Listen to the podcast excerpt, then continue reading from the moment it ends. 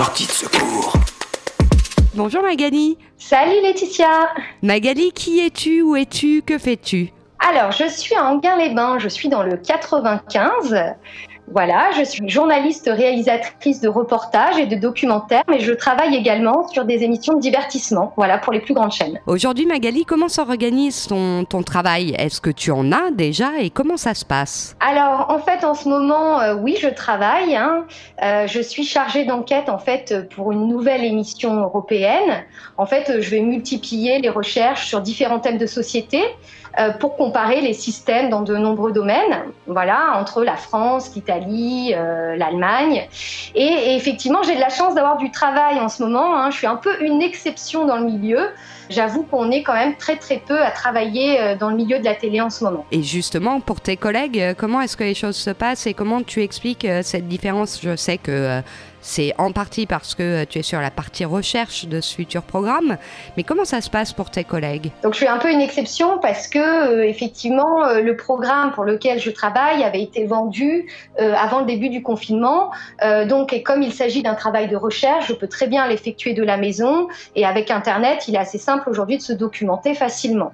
Pour mes collègues, c'est différent. Voilà, je suis entourée majoritairement de caméramans, d'ingénieurs de son, de maquilleurs de chargés de production. La plupart de ces personnes ben voilà, sont au chômage actuellement, euh, bénéficient des acédiques euh, parce que le cœur du métier de journaliste, oui, c'est le tournage. Et en ce moment, on ne peut pas tourner, réaliser des reportages, se rendre chez les gens. Euh, voilà, les, les mesures restrictives ne nous permettent pas d'exercer notre profession. Et donc, euh, j'ai une majorité de collègues qui ne travaillent pas actuellement. Comment s'annonce l'avenir? Euh, Est-ce que euh, tu penses que les choses vont s'améliorer à partir de septembre? Est-ce que vous allez pouvoir de nouveau voyager? Comment, comment ça se passe? Pour le moment, on n'a aucune vision sur l'avenir et l'avenir de notre profession sur le court terme. je vais être claire, c'est un petit peu le flou. Euh, voilà, on pense éventuellement qu'on va pouvoir retourner et repartir en reportage à partir du mois de septembre, mais sans en avoir la certitude. Parce que là, en l'occurrence, pour l'émission euh, pour laquelle je travaille, je vais être amenée à voyager en Europe. Est-ce que j'aurai la possibilité de voyager en Europe? Dans quelles conditions? Je pense que même le gouvernement n'a pas de réponse à ces questions. Oui, parce que ce que tu nous expliquais en antenne, Magali, euh, c'est qu'aujourd'hui, ils ne peuvent bouger que les journalistes qui couvrent la crise, c'est bien ça? Effectivement, euh, les journalistes et les caméramans qui travaillent actuellement sont essentiellement ceux qui couvrent l'actualité, ceux qui travaillent pour le journal télévisé, pour euh, France 2, TF1, etc. Et euh, ils sont autorisés euh, voilà, à se déplacer et à travailler. Et toutes les autres émissions de divertissement, de flux, etc. sont à l'arrêt. Toi, à titre peut-être plus personnel, quel regard tu poses sur cette crise et sur ce qu'on vit actuellement? Je pense que cette crise, elle n'est pas arrivée par hasard en fait. Le mot crise, en grec, crisis, ça veut dire la nécessité du changement. Et il y a un, un philosophe que j'adore qui s'appelle Frédéric Lenoir, qui est historien des religions, qui dit que la souffrance arrive lorsque l'on résiste au changement. Alors on peut se poser la question, euh, ben, que faut-il changer? Je pense que la réponse, elle est évidente, c'est-à-dire notre modèle économique, notre façon de consommer et notre politique environnementale en fait. Puisqu'on voit bien avec cette crise, elle est très symbolique hein, si on y réfléchit. Le virus touche les poumons, les êtres humains sont asphyxiés, et puis dès que les êtres humains sont confinés, qu'il n'y a plus d'activité humaine, eh bien, en fait, la pollution baisse considérablement et la nature reprend ses droits. C'est comme si la planète nous lançait un message, je suis en train d'asphyxier, euh, il faut changer votre mode de fonctionnement, euh, ça ne peut plus durer comme ça, il faut changer de direction. Je l'ai vu un peu comme ça, moi. Tu es euh, optimiste par rapport à ce que tu viens de dire Est-ce que tu penses qu'il y a une vraie prise de conscience et comment tu vois les années à venir? Je pense qu'il faut qu'on reste tous optimistes et parce que j'ai confiance dans la vie, parce que il y a déjà une prise de conscience collective. voilà, moi j'ai de nombreuses personnes au téléphone chaque jour et ils ont, ils partagent ma façon de voir les choses et ils ont envie de changer les choses. Euh, C'était déjà le cas avant la crise, mais je me rends compte de plus en plus de personnes se rallient à cette cause et surtout à cette cause écologique. Hein. C'est parce qu'on détruit la planète aussi qu'on en est arrivé là. Hein. Je pense qu'il y a une véritable interaction entre la crise sanitaire et le dérèglement climatique. En fait, l'un ne va pas sans l'autre. Il faut repenser notre façon de consommer, de produire, et aussi c'est un vrai message sur le fait qu'on produise tout à l'étranger, puisqu'aujourd'hui on ne peut plus s'autosuffire, on ne peut même pas avoir des masques et des tests, etc. alors que l'Allemagne s'en sort très bien. et donc je pense qu'il y a une vraie prise de conscience collective. Voilà, hier j'avais encore une personne au téléphone qui avait mis en place un système pour euh, nettoyer la Méditerranée et euh, des déchets plastiques et les recycler. Et euh, on est nombreux quand même à garder foi, à avoir espoir. Et je pense que ça passera par la base. Moi, j'ai toujours rêvé d'une révolution verte. Hein. Et je, je, pense par contre que le changement viendra d'en bas. Naturellement, on, à cause de la crise, on va aller acheter nos produits euh, chez le petit producteur, euh, on, va favoriser la solidarité. Et en fait, on revient aux valeurs fondamentales que sont euh, le cœur, la solidarité, l'humanité, même avec le personnel soignant. Et alors que juste ici, ben, notre modèle, notre fonctionnement privilégié euh, euh, ben, le profit. Magali, tu nous parlais d'Allemagne. Alors je sais que tu connais bien parce que tes études de journalisme t'ont conduite là-bas. Tu es germanophone et tu travailles énormément sur ce pays.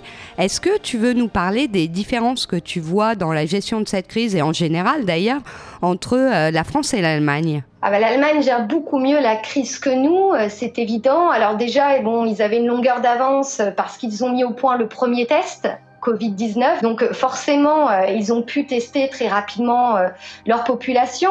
Ensuite, l'Allemagne a choisi de dépister massivement sa population, ce qui permet d'isoler très rapidement les cas de Covid et tous les suspects, tous ceux qui sont suspectés d'avoir le virus. Mm. Donc je pense que cette politique de dépistage massif euh, fonctionne, mais euh, la vraie force de l'Allemagne, c'est aussi d'avoir un gouvernement fédéral. Chaque Länder, chaque land mm. a son propre gouvernement, son parlement régional, et les décisions sont, sont prises au niveau régional, ce qui fait que ça va beaucoup plus vite.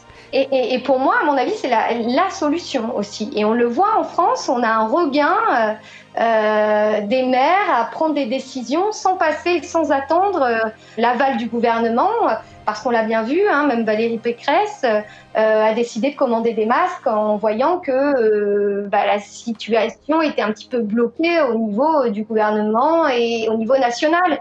Et, je pense qu'ils ont tellement bien anticipé que leurs hôpitaux n'ont pas été submergés. Effectivement, les Allemands investissent encore beaucoup dans la recherche et euh, ils ont beaucoup plus de lits à disposition dans les hôpitaux, ils sont moins saturés, voilà, ils ont d'autres moyens, ils ont peu délocalisé euh, par rapport à nous. Euh, la majorité des grosses entreprises allemandes sont encore sur place. Et à titre euh, très personnel cette fois-ci, Magali, euh, toi, tu es humaniste dans l'âme, tu, tu, lis énormément de livres de philosophie. Qu'est-ce que tu as mis en place à titre individuel pour t'impliquer dans cette crise? Je, je, fais partie d'une association qui s'appelle SEV, Savoir-être et vivre ensemble. Elle a été fondée par Frédéric Lenoir il y a 3-4 ans. Et je suis impliquée dans cette association euh, depuis deux ans, euh, bien avant le début de la crise, en fait. C'est Frédéric Lenoir qui a eu l'idée de, de, mettre en place ces ateliers de philo et de méditation dans les écoles suite aux attentats, puisqu'on s'est dit qu'il fallait une prise de conscience euh, collective, mais que malheureusement, parfois, pour les adultes, il était trop tard. Voilà, les attentats le monde, quand vous êtes endoctriné, euh, ou quand vous n'avez pas eu les ressources, l'éducation, euh, vous avez du mal à faire euh, la part des choses, à vérifier des informations sur Internet, les fake news, etc. Et que si on sensibilisait la jeunesse dans les écoles, peut-être qu'on parviendrait à un éveil des consciences sur des thèmes très importants que sont l'argent, le bonheur, l'inégalité homme-femme. Lors de l'atelier, en fait, on est en petit groupe. Il y a une dizaine de personnes, une dizaine d'élèves. Euh, on commence toujours par une session de méditation euh, ou euh, de yoga ou de qigong pour voilà que les enfants soient bien apaisés et puis pour leur apprendre à gérer leurs émotions parce que c'est important pour pouvoir réfléchir d'être apaisé. Et puis ensuite, on lit un ouvrage jeunesse et on leur fait se poser des questions, mais entre eux, qui est d'accord, pas d'accord, est-ce qu'il y a des métiers pour les femmes, pour les hommes, ah bon, donc euh, une femme ne peut pas être chauffeur routier, et toi, t'en penses quoi? Et c'est par cette discussion qu'ils se font euh, leur propre opinion.